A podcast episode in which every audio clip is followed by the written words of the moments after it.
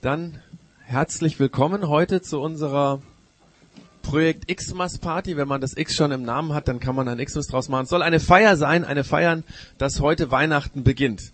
Ähm, wir hatten jetzt eine lange Adventszeit und die Kinder haben sich alle gefreut auf Weihnachten. An Advent gibt es ja auch schon immer wieder Kleinigkeiten im Adventskalender. Aber heute ist, startet mit Heiligabend oder heute Abend eigentlich, gell, wenn wir fertig sind, dann startet Weihnachten. Und wir wollen es gemeinsam feiern und wir starten mit einem kleinen Musikstück, was die Kinder vorbereitet haben für uns.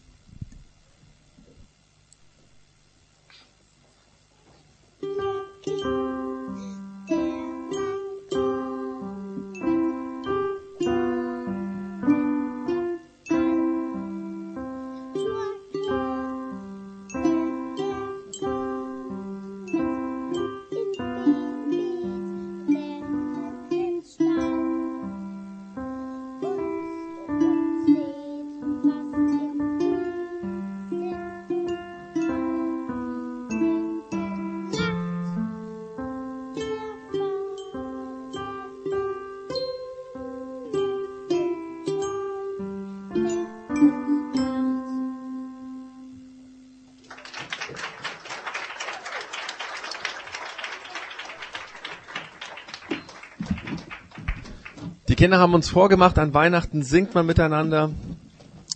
Und wir möchten das jetzt auch gemeinsam tun. Ich habe vorher schon erklärt, Heiligabend ist ja der Übergang von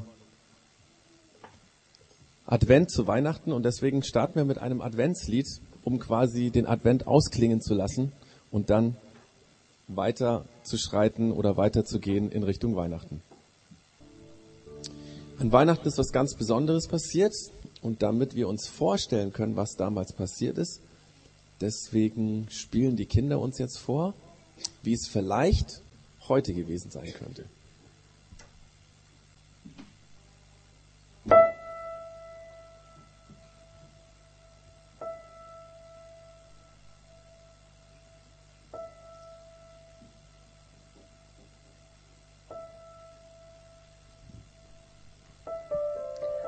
Alles war bereit.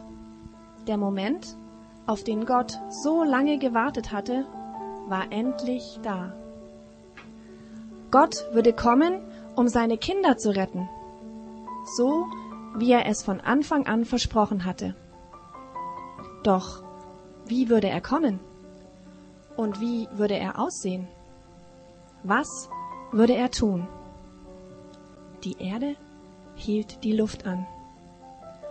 So leise wie ein Schneefall kam er zur Welt, gerade als niemand hinsah, in der Dunkelheit der Nacht.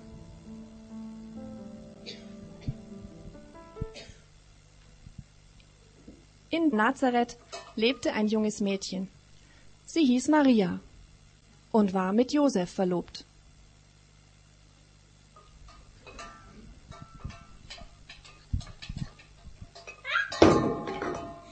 Maria, du hast keine Angst zu haben. Gott hat dich auserwählt.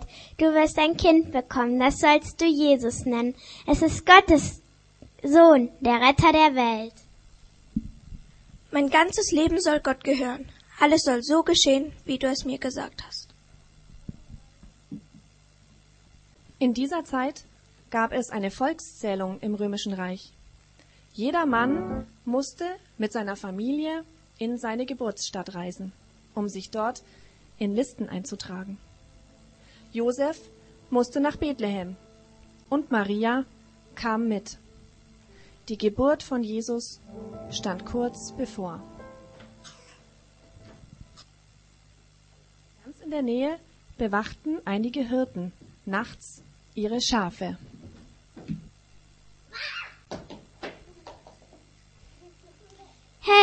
Ihr habt keine Angst. Ich verkünde euch die coolste Nachricht aller Zeiten.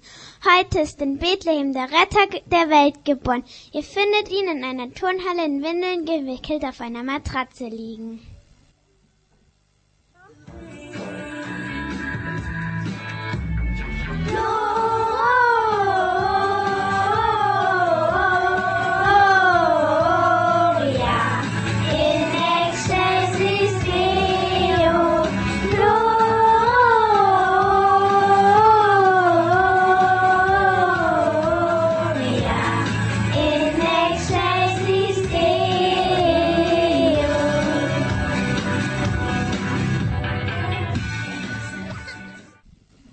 Rettet die Welt, wir sind dabei.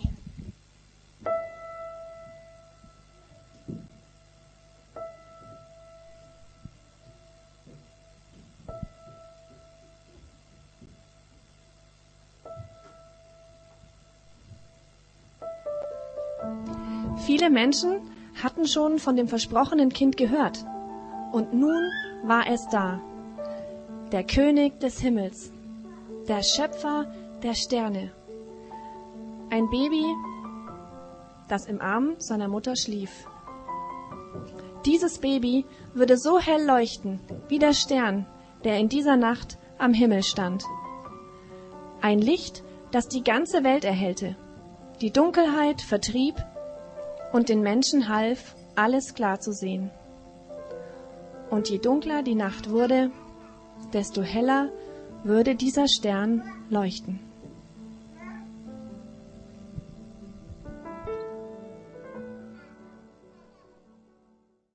Also, da haben wir es eben wieder gesehen, wie das damals war. Das heißt, ähm, der Jesus ist natürlich nicht in einer Turnhalle geboren, aber die Turnhalle, die spielt im Moment eine große Rolle, weil wir ja viele Flüchtlinge in Deutschland haben.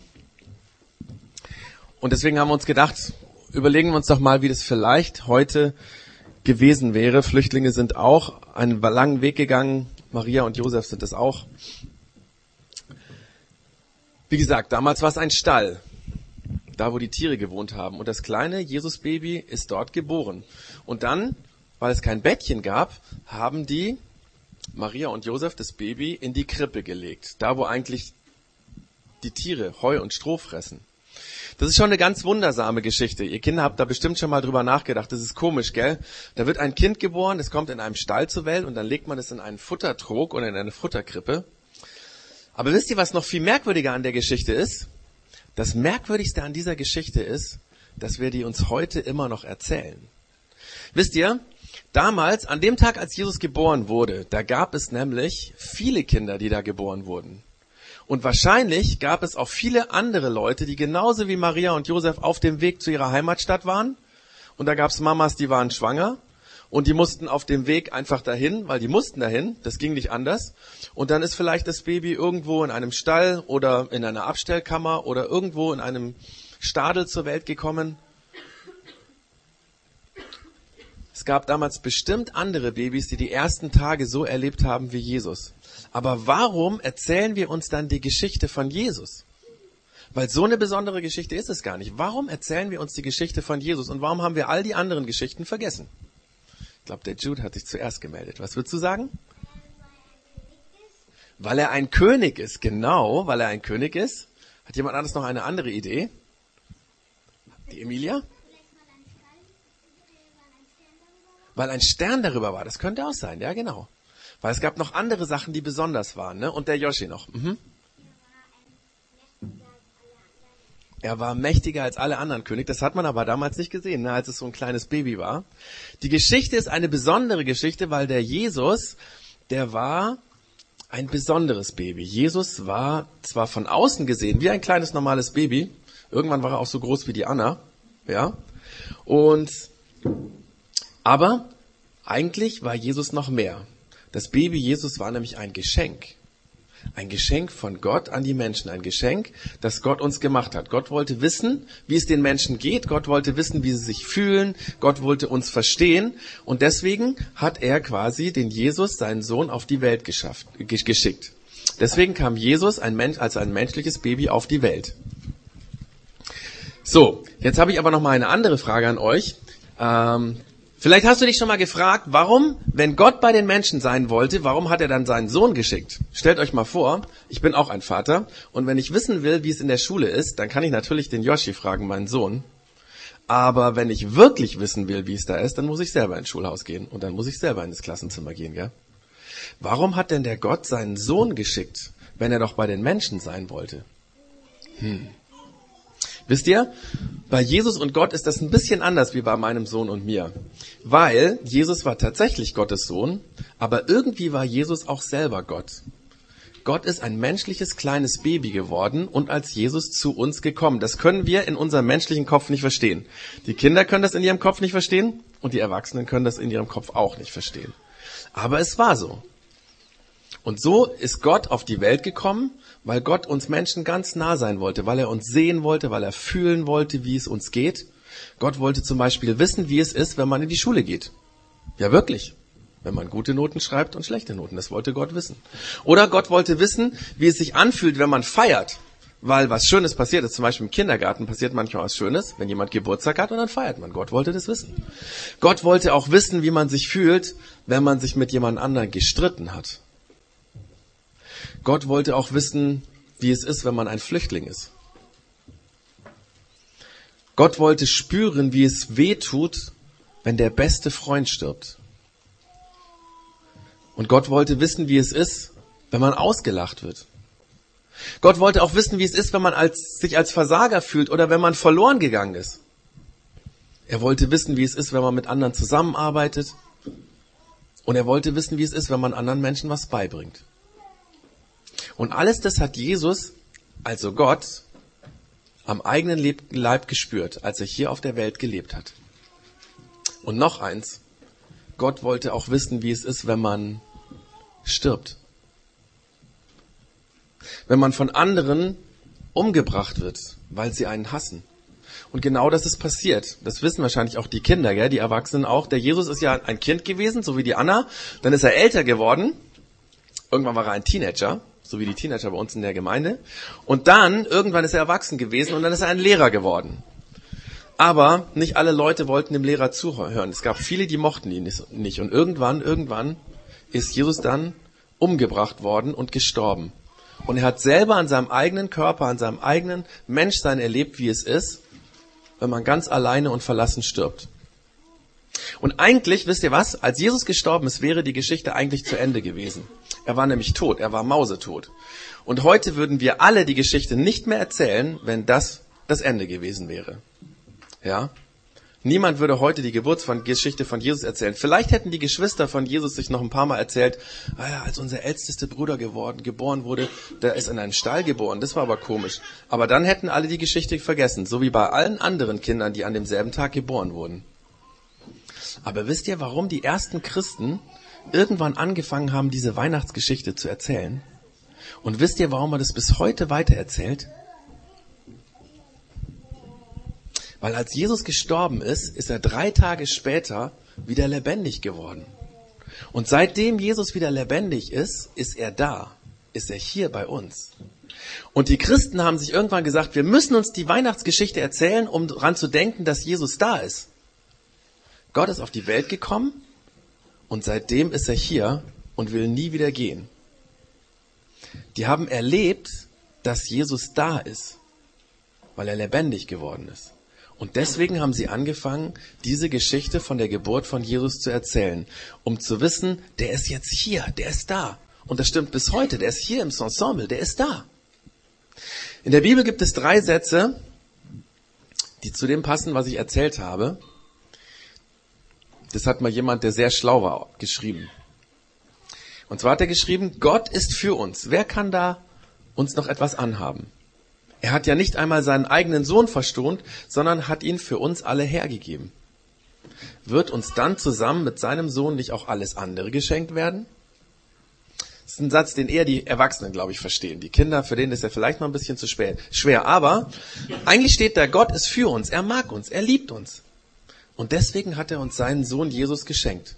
Er hat ihn hergeschenkt. Und mit Jesus hat er uns und alles andere, was er hatte, geschenkt. Alles sich selbst auch. Und seitdem ist er auf dieser Welt. Und seitdem ist er da. Und seitdem bleibt er auch da. Und er wird nie wieder gehen. Und weißt du, was das heißt? Und jetzt komme ich gleich zum Schluss. Jesus ist da, wenn du in die Schule gehst. Dann ist er bei dir. Wenn du eine gute Note schreibst oder eine schlechte Note schreibst, er ist da. Oder Gott ist da, wenn du feierst. Im Kindergarten. Oder heute um den Weihnachtsbaum herum. Wir haben gestern bei den Nachbarn sind wir um den Weihnachtsbaum herum getanzt. Das heißt ich nicht, aber die Kinder und meine Frau auch. Gott ist da, wenn wir feiern. Und Gott ist auch da, wenn wir uns gestritten haben. Die Kinder kennen das, ne? Und wisst ihr was? Die Erwachsenen kennen das auch.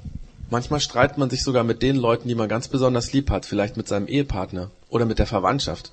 Und Gott ist da, weil er uns helfen will, das wieder zu klären und zu vergeben und zu verzeihen. Und Jesus ist da, er ist heute da, wenn Flüchtlinge auf der Reise nach Deutschland oder nach Europa sind. Wisst ihr, das Hoffnungsvollste für die Flüchtlinge ist, glaube ich, nicht, dass die Frau Merkel sagt, wir schaffen das, sondern das Hoffnungsvollste für die Flüchtlinge ist, dass Gott bei ihnen ist. Und Jesus ist da, wenn ein lieber Freund oder ein Verwandter stirbt. Und Gott ist da, wenn wir ausgelacht werden. Das passiert auch manchmal.